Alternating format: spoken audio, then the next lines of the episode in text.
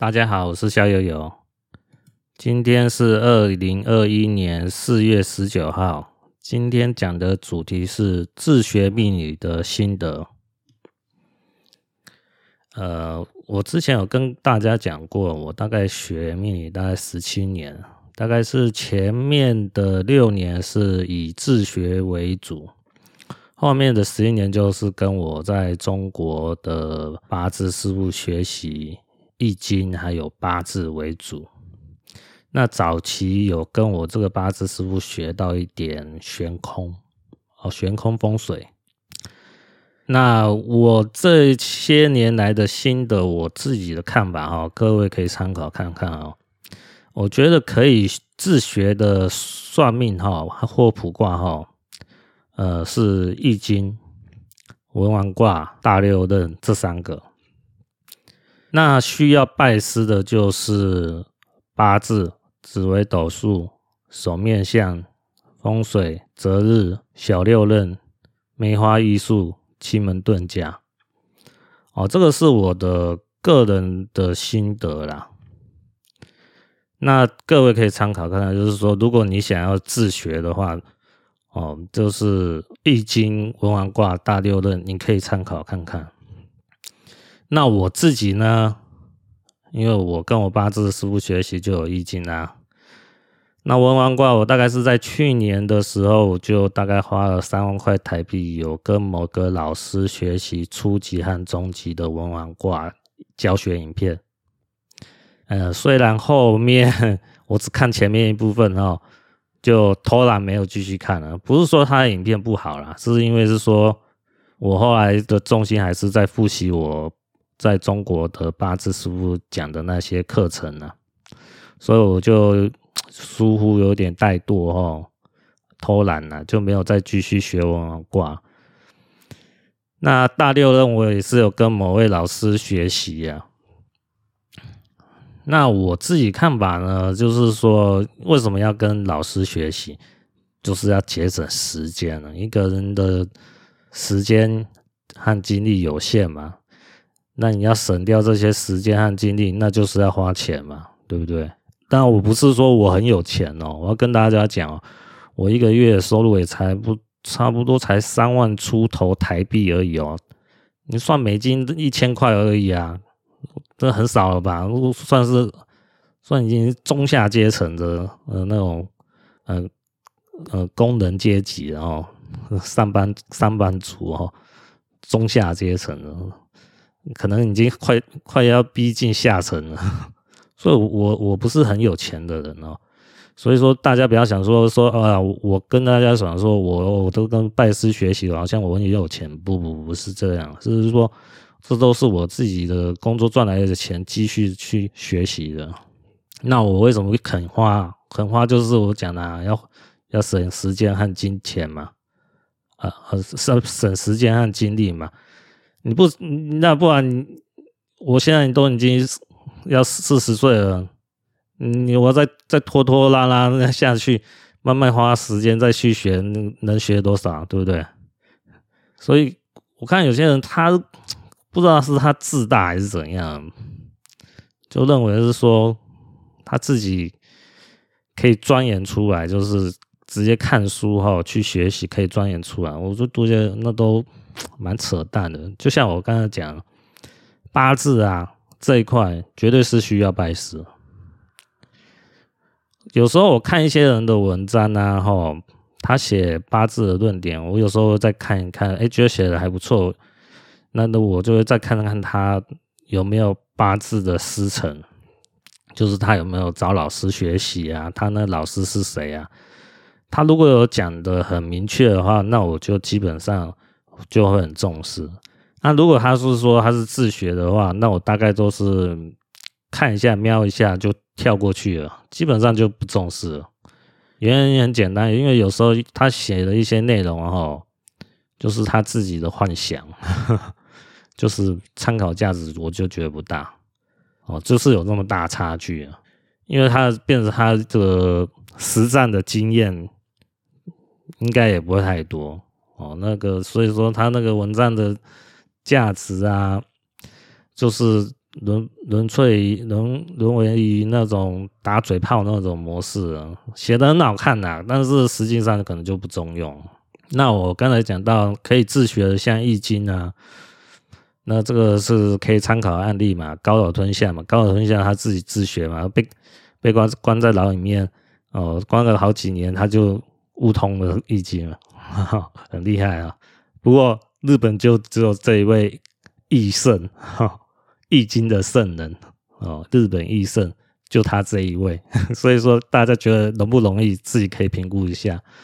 那还有像是说，呃，易经，呃，就是自学很厉害成功的，就是上比和大贤哦。不过我个人看法是，呃，我认为上剽和大贤他可能很有可能有受到哦、民间高人的指点哦，跟他讲是说易经要怎么样去看。哦，或者是有传授给他哦，就是高人有传授给上剽和大贤，但是这一段过程因为年代有点久远了，我师傅也没讲，所以我也不清楚了。但是我呃跟我师父学这个易经哈，啊就讲到嘛，那个就是说传给我师父的是上禀和大贤的第四代弟子嘛，那我师父就第五代嘛，嗯，印象中是这样子哦。那他。教的内容是呃远远超出于书本上讲的内容，跟书本上讲的内容还是有蛮大的落差。像上禀和大贤他写的书嘛，就是《焦氏易估》啊，《焦氏易灵注》啊，《周易善释学》啊，《易说平易》啊，他这个是比较偏向于易经的爻辞应用。那跟那种民间的那种算命问事的应用还是有蛮大落差的哦。算命问事的应用，就是像我讲的，就是说我师傅哈去拜访那个易经高人说，人家说，哎哦，你的呃，你为因为什么来找我算算问事啊？哦，然后你的婚姻怎么样啊？你什么时候会离婚啊？你现在跟某个什么有妇之夫的啊，有夫之妇的女人勾搭上啊，他说这种这种内容哈，你用易经爻辞是看不出来，或许看得出来，只有一小部分，但是你要讲的很细，或者是说要达到一卦多段的话，你用易经爻辞是做不到的，它的局限范围性很大，就是易经爻辞只能端一小部分的事情，就是只能是说。我今天哦要问考试的内容，那他易经爻辞就给我给我一个考试的结果的答案。然后那我如果要延伸出要问是说，呃，我上哪一间学校可能会比较好，或者是说，呃，那个教授或对我的面试的情况是怎么样？哦，跟这个考试有关主题的后续内容的问题，他没办法用易经爻辞继续解释下去。但是其实是可以在那一个卦里面产生多个论断出来，去判断出哦，呃，就是你在考试这个相关的问题的答案是可以判断出来的，在一个卦里面。当然，一个卦里面，我是讲的是说，在那个卦里面，它又可以延伸好几个卦出来，再去判断事情哦，不是说完全就只是那个卦去判断事情了。那所以说，这变成是一卦多断，其实是一卦可以变成多卦，多卦再来多断。哦，其实一卦多断的意思应该是这个样子才对。那一般没有学到这部分的人，没有师傅指点哦，你是不清楚人家是怎么一卦多断，你会觉得耶，好神奇哦。可是我这个一卦个卦怎么看就看不出一个。所以然，你就会觉得不飒飒，觉得很厉害。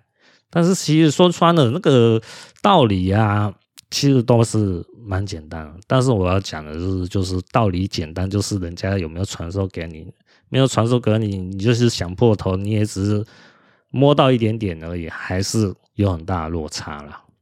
所以说，为什么要跟老师学？哦，为什么要拜师？就是这个原因，差别很大。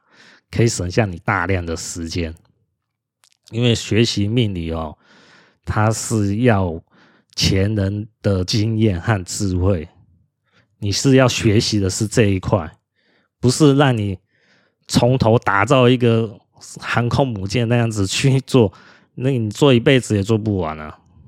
可是很多人，就我看到了很多人这都是半吊子，就是半吊子，半吊子在这边，他就认为我自己很行，所以说我之前讲到什么啊。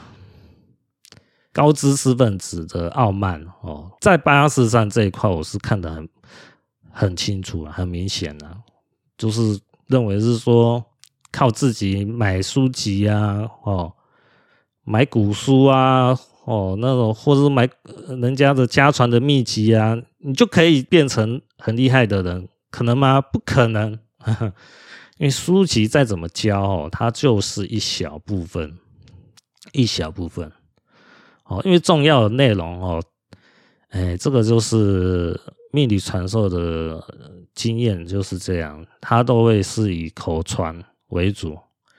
啊，口传为主的话，你只是拿到书籍或是讲义的话，你还是只是得到一小部分。啊，如果你是只是拿到那一个书籍啊去猜想的话，或许凭你的悟性。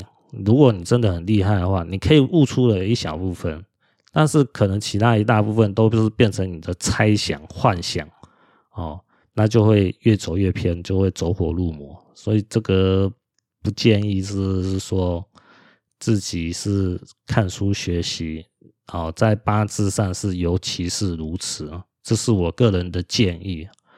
当然，有人可能会觉得说我不信邪啊，我就是要靠自己去学啊，我就是要学出一片天。你可以啊，你可以去试嘛，反正这是你的时间嘛，哦，你的金钱嘛，你的体力嘛，你可以这样挥霍嘛。那我就是说，如果你学成的话，你来打脸我哈 啊。那如果你学不成的话，或者是说你也愿意去尝试的话，那你就。花费看你们，你要花个五年啊、十年啊，还是二十二十年啊，去验证我讲的也是行嘛。反正吃亏的是你，不是我，对不对？时间是你的嘛，看你要你你觉得我讲的建议觉得中不中肯，有没有参考价值？你可以去验证嘛。日久见人心嘛。但是有时候你要用那个时间去验证的话，你就会发现你付出的代价到底划得来还是划不来。我一般来讲，哎，肯定是划不来啊。当然，你要是说不信邪，你要去试，当然也是行啊，那是你自己的事嘛。所以说，像我这样讲的话啊、哦，那个八字啊、紫微斗数啊、手面相啊、风水啊、择日啊、小六壬啊、梅花易数啊、奇门遁甲，这些都是建议要拜师学习。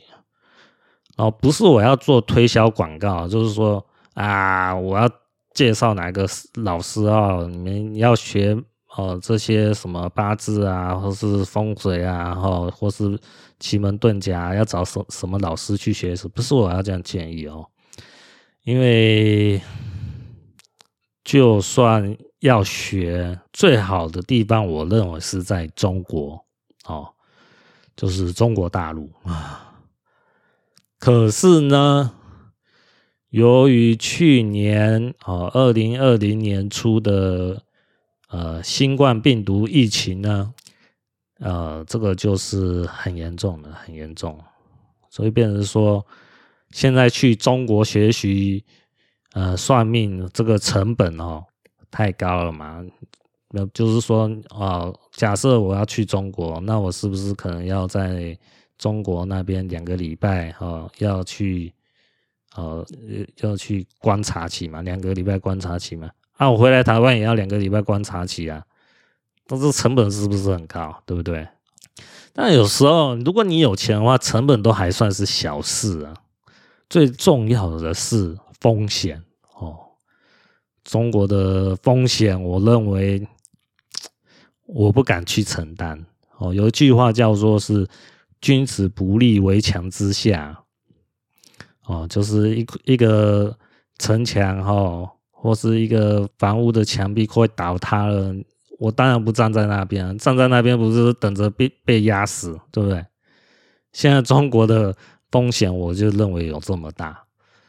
当然，有些人就觉得说不会啊，我常常来来往往没事啊。哦，那就是那就是你的，呃，那佩服你啊，佩服你啊。那是我认为是你很幸运啊。哦，那可能你不是很深入什么中国的内地还是什么地方，我就不清楚了。反正我因为我认为现在中国的资讯不流通嘛，因为它有防火墙嘛，它还有媒体的限制嘛。所以，我们对外界哈，就是在中国以外的地区哦，就是呃，台湾啊、美国啊，或是日本啊，我反正比较就中国以外的地区嘛，哈，对中国内部的疫情的情况是很不了解的，很陌生的。那有时候讲话不好听啊，中国自己内部也是不清楚啦。因为都都是把封锁信封锁信息起来嘛，这是中共的做法嘛。除非哪一天中共把防火墙撤掉了哦，我才可能会评估以后才会说去中国。像前一段时间，我师傅说，哎呀，疫情过后以后，呃，再来中国大陆来玩嘛，哦，大家再来聚聚啊。我那时候是跟我师傅说，好啊，好啊。当时我心里就很心酸了，唉，这个不知何年何月才会可以去，可能要等到 中国这个政权倒塌了以后，哦，在他的民主的政权体系建立起来以后，我才考虑去中国，哦，这个可能已经是二三十年后的事了，我是悲观到这种程度了，这是我的看法了。当然，当然有些人可能说会比较乐观啊，哦，中国一片好，哦，中国梦啊。如果你愚昧到如此的话，哎，我也是蛮佩服你的啊，哦。这个是我是不相信的，我是认为往后中国情势会越来越恶劣。为什么如此？其实自己大家哦要去参考，嗯。现在就是在这种疫情情况下，哦，对这种病毒的发展啊，都要有一定的认知。不是说新闻报道讲的都是对的，你自己要去收集这方面的资讯。像我自己本身就追踪郭文贵先生，哦，郭文贵就是啊郭台铭的郭，文章的文，贵人的贵，郭文贵先生他讲的。爆料革命啊，新中国联邦呐、啊，哦，我都会去参考他的讯息，因为我已经追踪两三年，我认为他的讯息是很有参考价值的。哦，那所以说，像疫苗要不要打，哦，这个问题，这个郭文贵先生也都有讲很明白。哦，哪一天他说可以打了，我才会参考去打。哦，可是不是这一天，不是今天。哦，所以说。你问我疫苗要不要打？我个人是不会打，就这么简单。因为我得到情报，哦，得到从郭文贵先生得到的情报，哦，是让我觉得我不想打这个疫苗。哦，那我为什么会评估郭文贵先生讲的是有参考价值呢？那当然是因为我过去两三年都有在追踪，我觉得他的情报的内容是有相对来讲，哦，有具有。很大的可靠性啊，那讲不好听啊，郭文贵先生是个有钱人嘛，有钱人就是怕死嘛。那有钱人怕死，他说为什么？但是他一定会收集相关的情报，或是哦，他有专业的医疗团队啊，或是认识的什么组织啊，给他一些情报提供给他，哦，就是让他去判断现在适不适合打疫苗。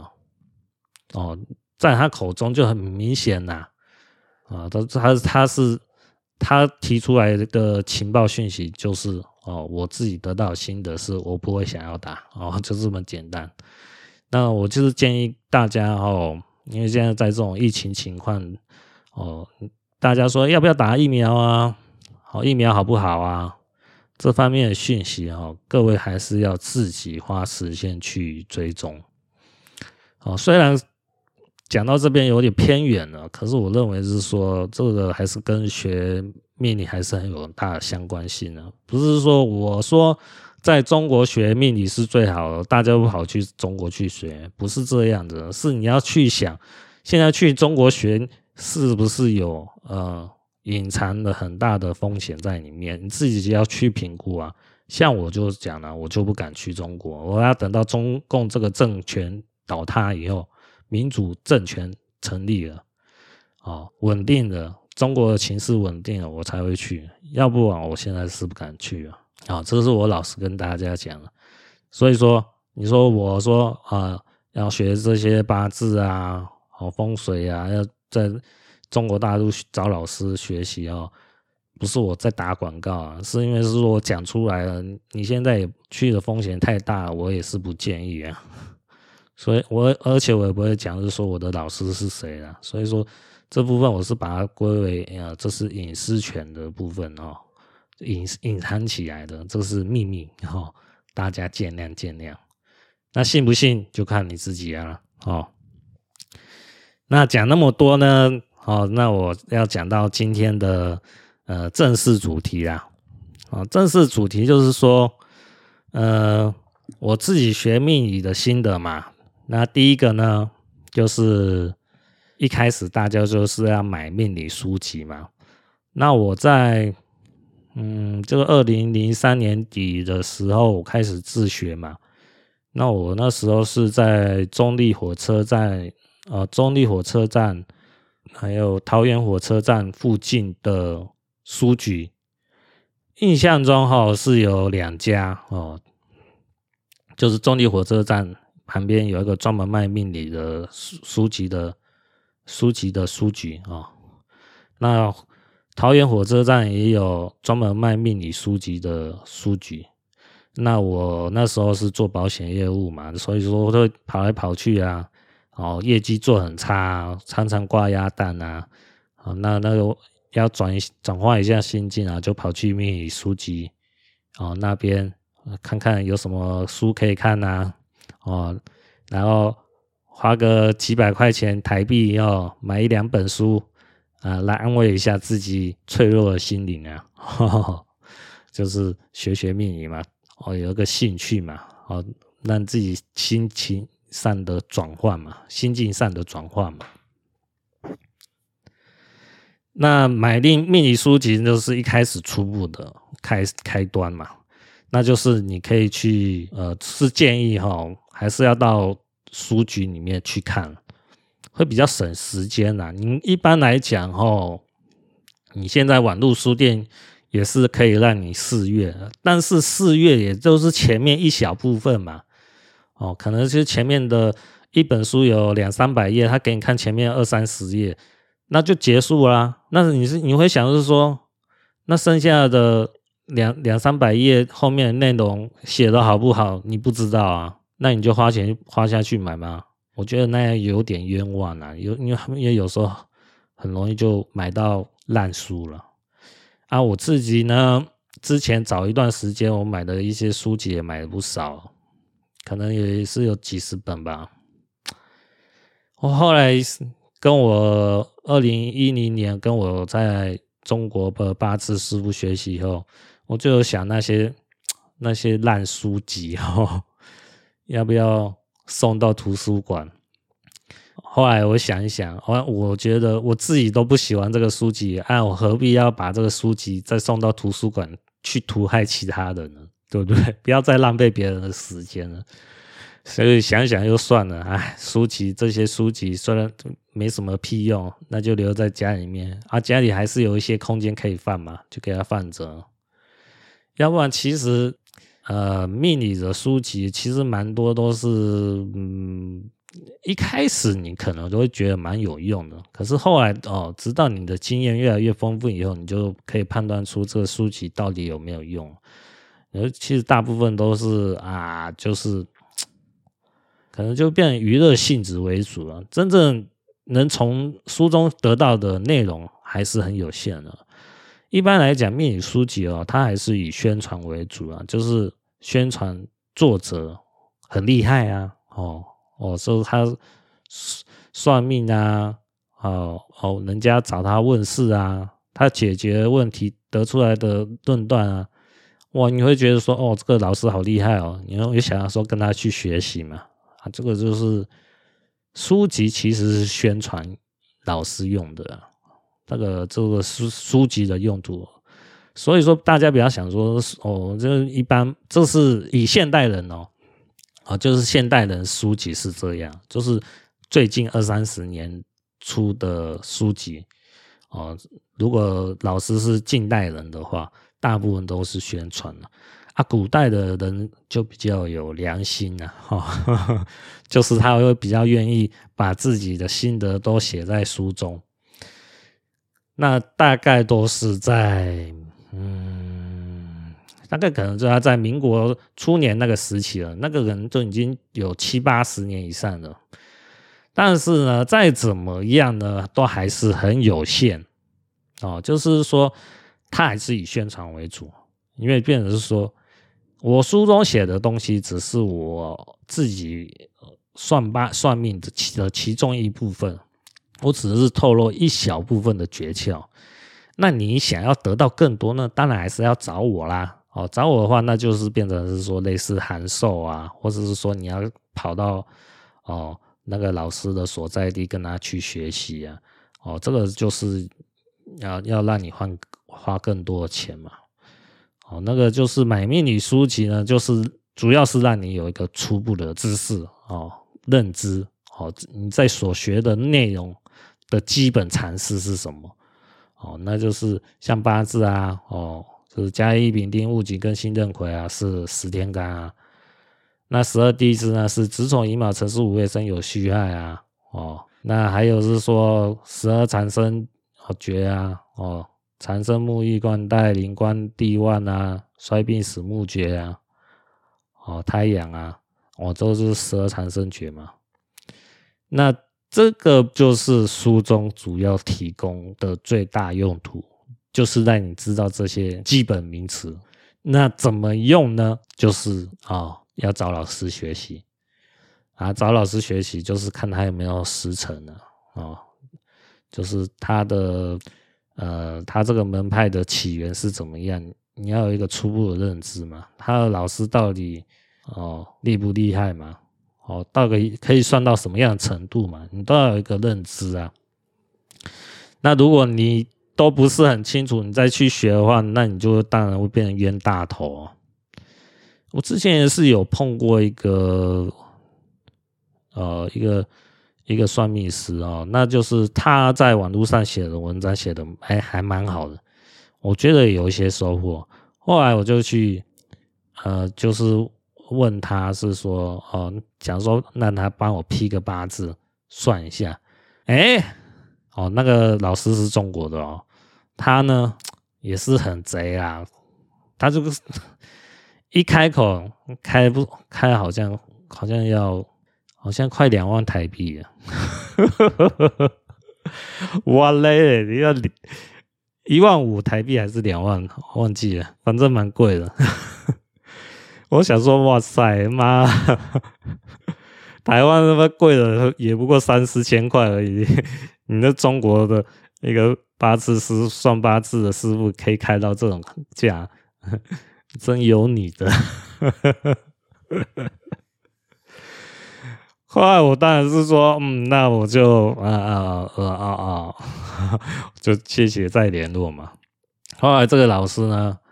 啊、他当然是想说啊，哎，找他算命的人可能比较少，那他就开班吧，哦，就是开开门收徒啊，哦，收徒不是收真正的那种徒弟啊，就是学员呐、就初级的八字幼儿班这种东西啊，那我也报名参加，那好像是好像是一万五还是一万八，忘记了，我我就是有花这个钱。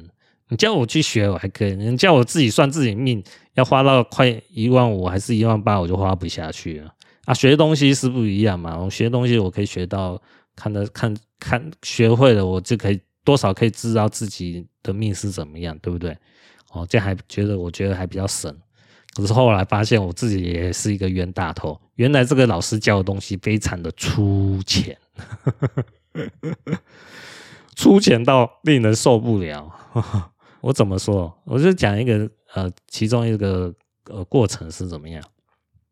那个老师哦，还叫是说哦，学员哦，我现在呃要讲的这个课的内容啊，就是呃，呃，你这个小友友，你念一下哈、哦，呃，这个内内容哦，让大家听一听。哇塞！你们帮帮忙，怎么是学员在念内容，然后让大家听？然后我这就，唉，怎么有这种老师？反正他教的过程非常的慢，学到的东西内容，搞不好三堂课才能抵抵充一堂课，然后中间其实讲课的内容大部分都是灌水，人家问他问题就是左闪右闪，就是不想要正面回答。那之后，他说有高级班哦，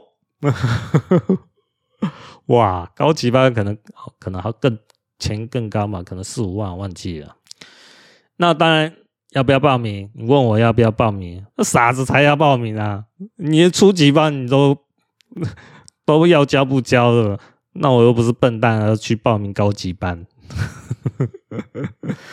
后来这个老师之后的开课就。好像可能好像还要再开一两次之后就没人理他，这个是这个老师自己搞的，自毁长城，哪有人这样乱教一通啊？就是你自己要教人的话，你当然要有一个一套一系列课程，要让自己的学生嘛，哈，有一种物超所值的感觉啊！怎么可以让客户就让自己的客户和学生学到的东西都觉得？是这个，我自己上网查，这个可以查得到啊。按你讲的东西，只是讲一部一小部分而已，而且又不是很有逻辑和连贯性。那觉得花花了钱，我就觉得像冤大头，谁愿意继续花钱，对不对？不是不愿意花钱，是你要让哦学生觉得物超所值，收获满满的哦，你那才会有人愿意学习嘛，哦，继续深造嘛。那有时候这个是最好的情况吗？你不要说物超所值，好吧？那起码人家觉得说花了钱，嗯，有它的价值，觉得不亏本哦，对不对？起码要让人家觉得说不亏本嘛。你不要说让人家觉得说这个东西其实我自己上网查就查得到，你还这样教，哇塞，那都是叫做受不了，这叫坑人。我觉得这样子，所以说。后来那个老师写的文章也越来越烂了，那是他自己自找的，唉，所以说不是说拜师学习就有好的结果，也是有烂的结果哈，这是我的经验。那买命理书籍呢，就是第一步骤啦，哦，就是让你得到基本的知识哦，这个就是重点。你不要想说你买了书籍以后，你就可以哦，就什么都通啊，什么都懂啊，哦，啊，那个这部分只限于是说我个人看法的，就是呃，易经啊、文王卦、大六壬啊，这个不，这三个是可以自己是说买书哦，你要买大量书籍啊，哦，不是买一两本就可以，你要买大量相关的书籍，然后你要有。长期奋斗的精神，可能你要有五年、十年这种打算哦，去学习的话，那那这种自学是可以有一定的成果哦。我认为是可以有一定的成绩啊。那我是认为是说，只要你不是穷到穷到 连生活都过不了的话哦，实在是没有必要虐待自己啊。哦，你可以买命理书籍，有一点相关知识以后，自己再去挑老师啊。哦，觉得哪一个老师觉得讲的内容还蛮有料的。我跟你讲，一般老师他们在宣传哦，都会透露出他自己讲课的内容一小部分出来，让你评估，觉得说你听得懂还是听不懂？你觉得这个老师讲的内容你能不能接受？然后你再评估你要不要花钱去学习。那我就我个人看法就是我我说这种可以自学的易经啊、文王卦、大六壬啊，我我后来都是花钱学习，我要省掉这些时间，我没有那么多的时间去挥霍了，这是我个人看法了啊。但是如果有些人他真的是可能是呃呃学生哈，就是没有说很多的收入的话啊，就是自己这个自己就是没什么钱，那就是只能买几本书的话，那那就是。唉，那就是这样，就这样子嘛，就就所学有限吧，自己要有这个认知啊。就是你再怎么学，就是那样子啊，就是一定水平就就是那样子啊。哦，就是要花时间去投入了。你不要想，就是说你花几本书，你就变成可以出来哦算命，然后来赚钱，那个不都啊？那都不行，那个都是。那都是我认为都那都是变成一些骗子啊，哦，那个就是坑蒙拐骗，好、哦，坑坑坑蒙拐骗的人呢、啊，这个对自己不好，哦，对他人更不好，不建议啊、我觉得学算命要有一个良心呐、啊，哦，就是你要学到有一定的程度以后，你再去帮人家算命收钱，然后这样还会比较好一点。那第二个呢？哦，自学命理的呃的新的第二个方法呢，哦，就是善用哦，Google 哦，就是或者是百度哈、哦，搜寻关键字啊，啊，搜寻关键字，比如讲哦，像我呃早年我就是怎么查、哦，我搜寻关键字哦，我就是搜寻啊、呃、八字空格。神算八字空格蛮师哦，蛮是蛮人的蛮哦，算命师的师蛮师哦，我大概就是抓这个关键字哦，八字神算哦，八字蛮师哦，或者是八字高人哦，看起来很白痴哦，对不对？其实不会啊，就是说，嗯，就是我要用这个关键去关键字去搜寻。别人分享的文章，他就会分享我。哎，我在，我是河南啊，我是安徽啊，我碰到什么样的高人呐？哦，哇，他在那边算命哦，说是看手面相的时候，哇，父我我周遭的父老乡亲都在跟那边排队，每个人都觉得说好厉害，好厉害啊！就是类似这种文章哈，你就要用那种很很很粗浅的那种哈。那种关键字哦，去搜寻，你才能抓得到。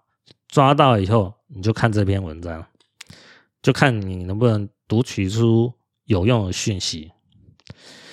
你就要用大量的去搜寻。所以我讲的呃，就是谷歌嘛，就 Google 嘛，哦，好，那百度嘛，在中国嘛，你要花这个就是花时间去搜寻。要搜取跟你有相关性的嘛？哦，像那像刚才讲到啊，文王卦，那就是你就搜取文王卦这个单字也可以啊。你就是文王卦心得哦，呃，文王卦老师什么之类的，搜寻关键字哦，去搜寻这方面的资讯，尽量去搜寻。我的心得就是我会把。关键字如果有二三十页，或者是五十页的话，我基本上都会把它全部看都看完一遍。然后我就是看完的时候，我都边用笔记本啊，然后给他是说收收藏那个讯息的内容，就一直收集、收集、收集、收集下来。一开始可能就是你只是扫一眼去看到这方面的关键字，有这个。有一段这信息的内容，你就把它抓下来到你的记事本哈，放进去里面归档，就一直收集、收集、收集，全部都收集完以后，你再我我会再看一遍。哦，先是没有大脑的，就只是收集文章讯息，尽你可能用你用的关键字哦去搜寻，然后归档哦。这时候有一个很大的好处，就是因为你这样去去做的话，你可以比较客观的去评估目前这个社会上，所谓算命师的最高水准可以到达什么样的程度？这是我认为很重要的一点哦。像是说，为什么我认为很重要？像我是说八字嘛，八字的话，在台湾的学习环境中是不认为有这种蛮师神算的，没有这个高人。所以你要跟他讲是说啊，几岁会结婚，几岁父母会离去，几岁哦可以做官，哦几岁会因为呃什么样的事情发生意外事情，哦或是是说生病什么之类的，这种很高水准的算命的水平，如果你没有全面收集的话。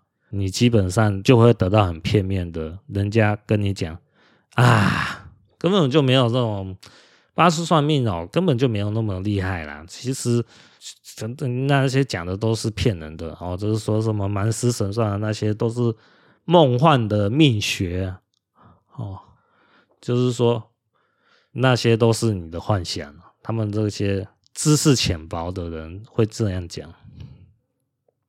因为他们自己的认知嘛，井底之蛙啊，井底之蛙嘛，井中这个蛙里面。啊，那蛙看到井口，就认为这个这个井口就是它的天空了，天空就这么大，那真的是很适合这些蛙啊，井底之蛙。啊，这个真的是没救。我跟你讲，高知识分子有些就是这样，在八字上更是如此，井底之蛙。这个高，我真的是为什么我会一直酸这种高知识分子，你知道吗？为什么？恨铁不成钢呐！哎呀，哎，我们去想一个基本的道理，这高知识分子都比我这专科生聪明吧？哎，起码有一定的，呃，读书都比我还还要好嘛，有有一定有一定的认知嘛，起码不算是完全无知的人嘛，对不对？在，他们的收入水平会比我差吗？我一个月才三万出台币而已啊，对不对？他们可能起起码可能六七万啊、八万啊或十万啊以上，对不对？那我就 恨在哪边？你收入水平比我高，怎么见识比我还要差那么多呢？哦，怎么自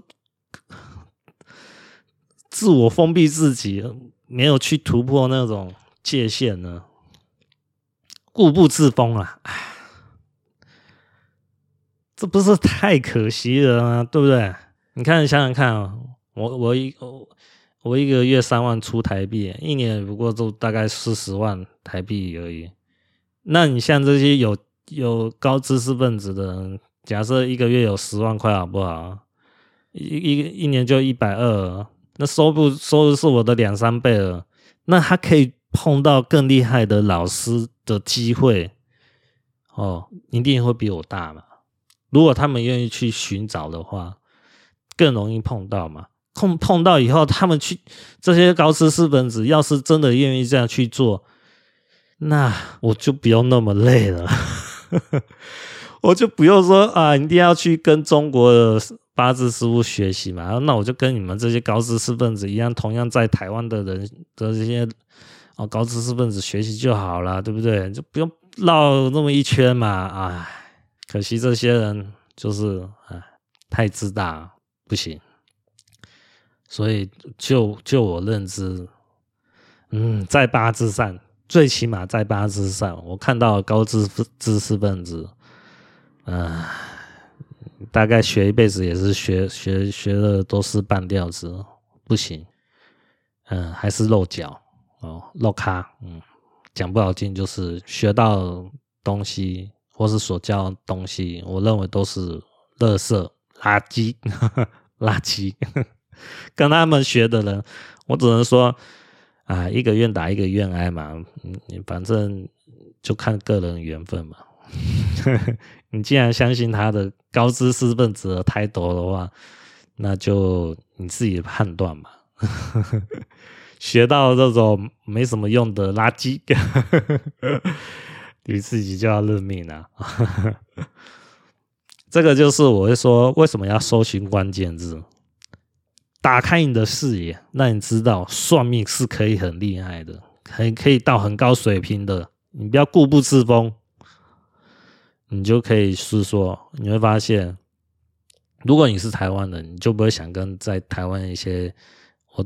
在八字上哦，就不会跟台湾的八字老师学习了，就会想说，中国，嗯，真的是一个很好的学习环境的地方，可是目前已经不适合了。在二零二零年疫情发生以后就不适合了。你如果要去的话，我只能是说，嗯，自求多福哈，不要说我建议你去中国学习，然后你就跑去哦。时间已经是不对了，不建议，不建议。啊，你真的要去，不要找我啊，因为我就有想过啊，哎，我是不是说叫我过去？我怎么知道我过去以后会不会是说啊，那个中共官方政府说，哦，呃，我那个地方有疫情发生的，哇，然后我就被锁在那边了。我还跟我妈讲，是说，本来那边假设一个馒头哦。二三十块钱台币而已，那被封锁在那边，一定会有人抬高物价，抬高到一千块台钱台币的话，你要不要买？贵的要死也要买啊，要不然你要饿死在那边吗？对不对？所以说，我就不敢去了。你敢去的人，那当然就是你自求多福啊。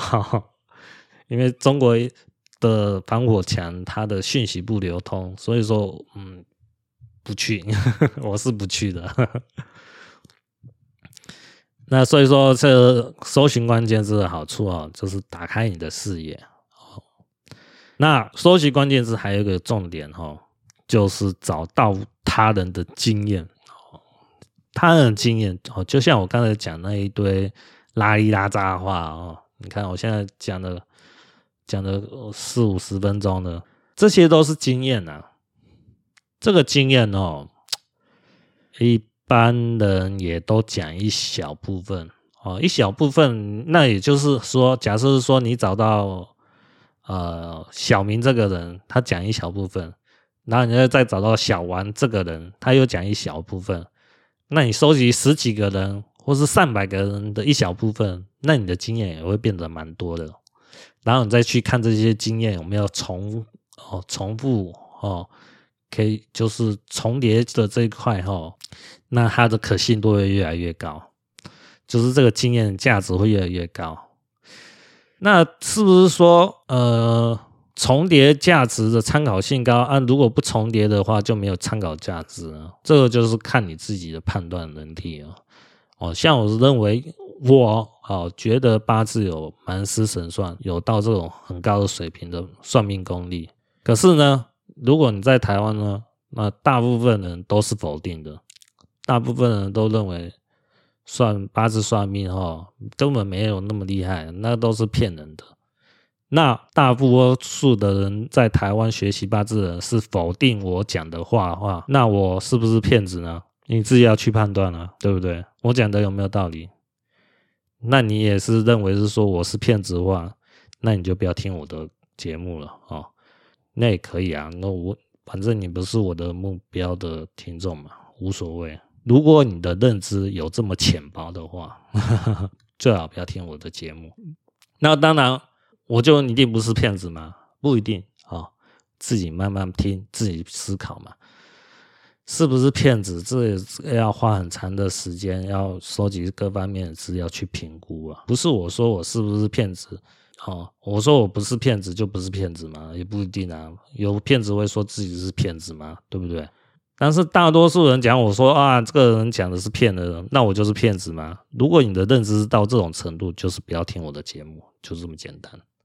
好，我的节目会比较有一些争议性，因为我这是啊，我的我花我自己的钱嘛，哦。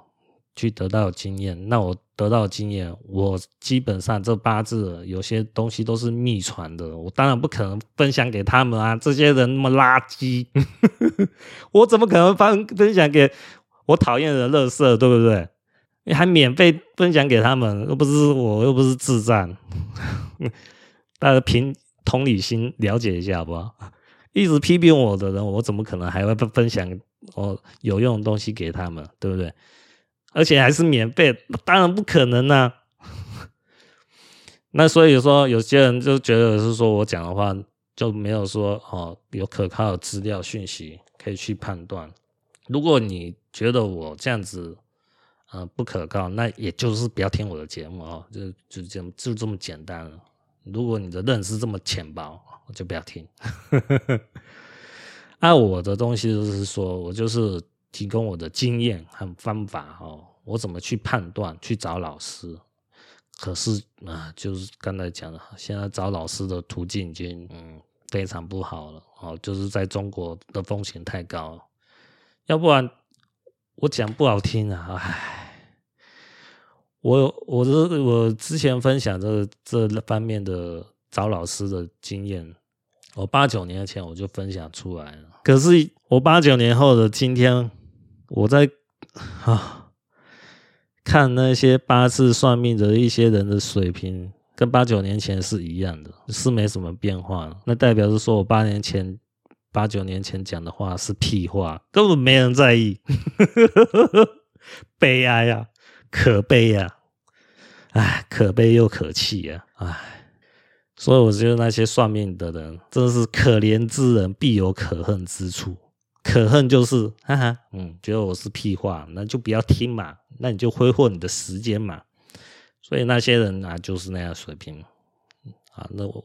他们看不起我，我也看不起他们啊。讲不好听的就是这样子啊。当然看不起，还看不起不是重点，重点是你们不对得起自己嘛？你觉得是说我学这门学术，哈，像学八字的话，能不能对起对得起自己嘛？我觉得学的有价值嘛。之前有人就批评嘛，就是说啊，八字算命也没有那么准嘛。但是问题他自己学八字嘛，我就问他一个问题嘛。啊、你觉得八字算命可以准到可以算命准的东西是什么？你能不能告诉我？啊，对方就哑口无言了。为什么？他不知道要该怎么讲八字可以算准的东西是什么？很讽刺啊！有些人就是这样子啊，他自己学八字，然后又批评那么多。那你觉得八字如果不能算这些富贵啊、哦意外啊、生死啊、哦疾病啊？你觉得都不能算那么精准的话，那你学八字干嘛？你这不是学好玩的吗？学来自欺欺人的吗？这不是很好笑吗？我我所以那时候我就问他，你觉得八字可以算准的东西是什么？能不能告诉我？他对方就不敢回答，就回答不出来，这就叫可悲又可气又可恨了。唉，这个人就是，就我认知就是没救。所以说，我说为什么他人的经验很重要？你要有一个认知嘛，这些经验都是人家花了多少的时间、金钱、精力才得来的，难道人家就就那么喜欢去骗你吗？拜托，有些人是说，哇，呃，逍遥游又在打广告，我就问对方，我在打广告什么？我的老师是谁？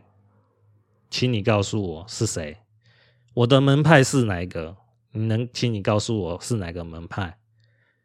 我就问对方啊，我说你回答出来吗？他不知道啊，为什么不知道？因为我根本没有讲，那我就就叫打广告，你嘛帮帮忙。对方曾经还还还跟我讲，还想要陷害我说，哎，搞不好有人会寄信给你呀，哦，啊，寄信给你以后。然后会问你要不要，要不要，要不要算，能不能算命啊？哦，然后那你可能就会答应啊，然后你就跟人家收钱啊。那我就问对方啊，我说那麻烦你，你叫那个人站出来哈，说他有哦付钱给我哦算命的证实那个人证出来好不好？你找出一个给我出来吗？又找不到啊，找不到那不是欲加之后。之罪何患无辞，就莫须有的罪名嘛。所以说我为什么说我对一些高知识分子很反感，会有偏见，就是这样原因。这些人的脑袋，唉，只能说令人叹气呀。所以说，嗯，我曾经有努力过，可能是我努力的就是不多了哈。但是我我要跟大家讲，我是有努力过，但是啊，就是遇到蛮多人的阻力啊，因为得罪既得利益者嘛。啊，既得利益者就是那些学算命、学八字算命的人哦，那都是半吊子啊。啊，半吊子以后，哎，但是就是说他可能长期有发言嘛，啊，你觉得这个人就有信服力了。啊，实际上他这些人算命能力啊，就是那样子，就垃圾，呵 呵没用的。所以说，我就跟大家讲，他很经验哦，很重要，他可以让你少走错路。那当然，每个人都有每个人的经验，谁的经验是对的，谁的经验是错的，谁的经验偏向于正确，谁的经验其实也是没什么参考价值。这些东西还是就讲，你要搜寻大部分的资料，自己去判断评估。我没办法跟你说哪个是正确的，哪个是错误的，这个是要靠你自己去解决，不是我来帮你做功课哦。有时候算命哦，要学得好，就是要靠自己做功课，别人是帮不了你的。别人帮的东西，你都会觉得说他是不是有目的性啊？哦，这个是不是？嗯，背后实际上是搞不好过一段时间要坑我啊，还是要骗我啊？哦，啊，要让我掏出钱吧？如果你你都不肯自己做功课的话，就会有一堆幻想症会发生哦。那你就只能说你啊，好好保重了啊。对学算命这件事情，可能对你太困难了，还是不要学比较好。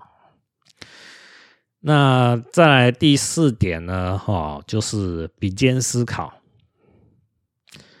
呃，这个比肩思考呢，各位可以参考我前面在讲高楼吞象的案例哈，就是乾卦嘛，乾卦的卦辞爻辞哦，初九、九二、九三、九四、九五、三九哦，这是这六个解释嘛。六个节目嘛，这个就算是比肩思考的范例啊，只是说我是用哦这个 podcast 的讲录音的模式来呈现出来。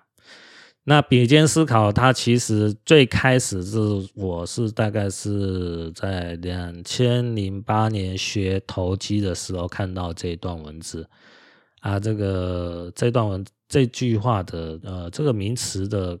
创始人哈，呃，我的认知啊，我一开始认知到的这个人哈，他叫刀疤老二啊，刀疤老二，啊，这个是可能有有经历过那个年代的人就知道这个人很厉害啊，他做期货投资哈，期货投机啊，赚了不少钱呢，所以我才会参考这个人讲的话。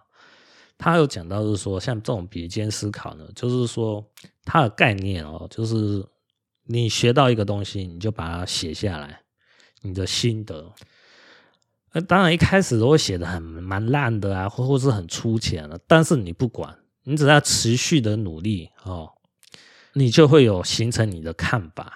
像我最早之前我学投机的时候，我就记得我看那个一本书哦，说的是李佛摩尔哦的自传，好像叫《股票作手回忆录》。它有可能有二十二十章节吧，二十几章的章节啊，我就每一个章节我就读读完，然后我就把这个章节我的心得我就写下来。那时候我就是一个写写一个部落格嘛，就投资笔记，我就把它写下来。我就是不厌其烦一直持续做这样功功课。我看到某一篇的什么呃有关于投机的文章的内容，我觉得不错，然后我就写下我的心得。再附在这篇文章的下面，那我渐渐就会累积一个对这个事情的我所学的这件事情的看法，你就会形成一个思考逻辑的回路，你就有自己的看法，你就有自己的独立思考，这不是我所说怎么样你就听怎么样，你就不会人云亦云哦。比肩思考带来的威力就是这样，像我。呃之前讲的高尔吞象的案例，让我得到的好处是在哪边？是我在读书的时候，我是没有那么多的想法啊，因为我说我要讲出来，让大家去理解哦哦，这个瑶池是什么？哎，我才发现，其实高尔吞象这个人是蛮有心机的人，而且他他有有些地方都是藏头然后藏尾的啊，不不讲话又有一些呃，就是扯淡嘛，对不对？哦，这明明跟那个公爵明明是。老妈级嘛，好朋友嘛，还说我是说要，还说是要把这个讯息送给他我的内容，我都觉得是要有矛盾的。这些东西是我如果自己只是在看书的时候，就是很片面的，就是吸收书上的内容，那我自己是没办法去体悟出呃这里面到底有什么矛盾，是你要自己再把它写出来。或者是说像我一样做 podcast 的，再讲出来，再去思考这个例子案例哦，瑶池的时候，你就会有一个看法，就有一个想法，然后慢慢浮现出来。那我们姑姑且不不呃不论是说对还是错，但起码这是你自己的一个宝贵的心得。那从小哦慢慢累积积沙成塔，那你就有自己的看法，会越来越多。越来越成熟，越来越可靠。嗯，说真的，你这种功夫做得比别人多还要深的话，嗯，诶，或许你就可以自己摸出一条路出来啊。好，这个是我讲的啊，是在易经、文王卦还有大六壬是可以这样做的。其他八字啊，如果是八字的话，嗯，一个叉哈，在你眼前要浮现出来，不行。绝对不行，那绝对无法固步自封学出来的，你绝对不要妄想，那一定是要有一个师承的啊。所以说，如果啊想学八字的话，你现在又找不到师承，也也不要自学了，那就是我劝就嗯。放弃比学八字会比较好，不要浪费时间在这边了，因为这个太多难关的地方你要去突破，不适合自己学啊。所以说，回到刚才讲的，比肩思考很重要哦，是一个关键哦，就是让你培养出自己的想法。别人讲的哦，都是别人的心得，只有你自己讲出来的，自己写出来的哦，这个心得。才能成为你自己宝贵的财富哦，知识上的财富。嗯，那第五个呢？这个是比较小小技巧了哦，就是说，呃，我是讲是说一段句子哈，这个一段句子是讲什么内容呢？就是说，呃，比如讲哈，我自我讲这段话，我自己各位去体会一下哈。你就看看我讲的这个重点在哪边啊？我先讲例子哈。所谓比肩思考的重要性与启发性，只有断行常写的人才知道。这个是说一般人看书啊、看文章啊，他都会有是说不是一个很完整的一段句子哦。所谓完整一段句子，我再我念一。念念一遍给大家听哦，就是说大家仔细听哦。所谓比肩思考的重要性与启发性，断行只有常写的人才知道。哦，这个我讲的完整的例子哦，有一段的句子哦是这样的呃例子啊，就是说，如果我们看一段文章的时候，看那个句子哦。你是说，如果不是一行就看完的，你是一行，他又要一个一个段落，再再接下一行的话，他会把你的思维打乱掉。那当然，一般人，我我个人看法哈，我会觉得说这样子还好。可是，如果是说你当你看的一是越来越多的文章的段落，可能是数百行、上千行的话。如果你的思维的程序是一下被又被一个断行又切掉，一个断行又一个切掉，当切的越来越多的时候，你的思维就会不能是一个呃像一个句子一样很呈现出来，就是很清晰的呈现出来。我个人看法就是会有一个好像被打折扣一样，好像被拦腰拦腰折斩的那种感觉。你的思维的逻逻辑螺丝哈就会断掉，会让你的对这几个学的东西会会产生一些模糊的印象。不是很清晰，好，这是我个人的看法啦。那就是说，呃，我再来讲一遍哦，就是就我刚才讲那句两句话嘛。所谓比肩思考的重要性与启发性，只有断行残血的人才知道。哦，这个就是一个我刚才讲断行就是换一行哦。你看，只有的地方又换一行，残血的人才知道。这个就是把你的思维砍掉，让你思维不能连贯性，让你的脑子哈接收这个讯息会比较不是很连贯的，不是很很清晰的。那如果是清，我个人看法是比较清晰的看法哦，断行是要断在这边啊，各位再听一遍哈，这是我个人觉得是说比较好的。所谓比肩思考的重要性与启发性，断行。换一行，只有残血的人才知道啊。这个是这个例子啊，我希望大家是可以能理解了哈。这个就是我个人觉得是说，读书啊，学命理这个小技巧蛮重要。这个东西哈，这个是我自己本身就很早之前我就在学学八字啊，学命理的时候就就有这个习惯了。那在二零一七年我。去中国河南跟我师傅学八字的时候，那时候我师傅也有讲到，他就是说你做笔记也是要这样做，会对你比较有帮助。那我那时候就已经知道哦，所以说我我我可以理解我师傅的用心良苦。那一般人没办法说去体悟这个好处啊，啊，我只是想就是说这次哦，就是我分享出来。让大家去理解哈，我讲的这这段内容，希望大家能理解哈，不能理解那就重复听一下啦。真的不行的话，我我再看看有什么办法再再讲一遍哈。可是我觉得我再讲来讲去都是这样了。好啦，今天讲的内容呢，就是这五点嘛，啊，就是第一点就是买命理书啊，第二点就是搜寻关键字。第三点就是他人的经验，第四点就是比比肩思考，第五点就是一段的句子啊。这五点就是我自学命理的心得啦。那今天就讲到这里，下集再见，各位，拜拜。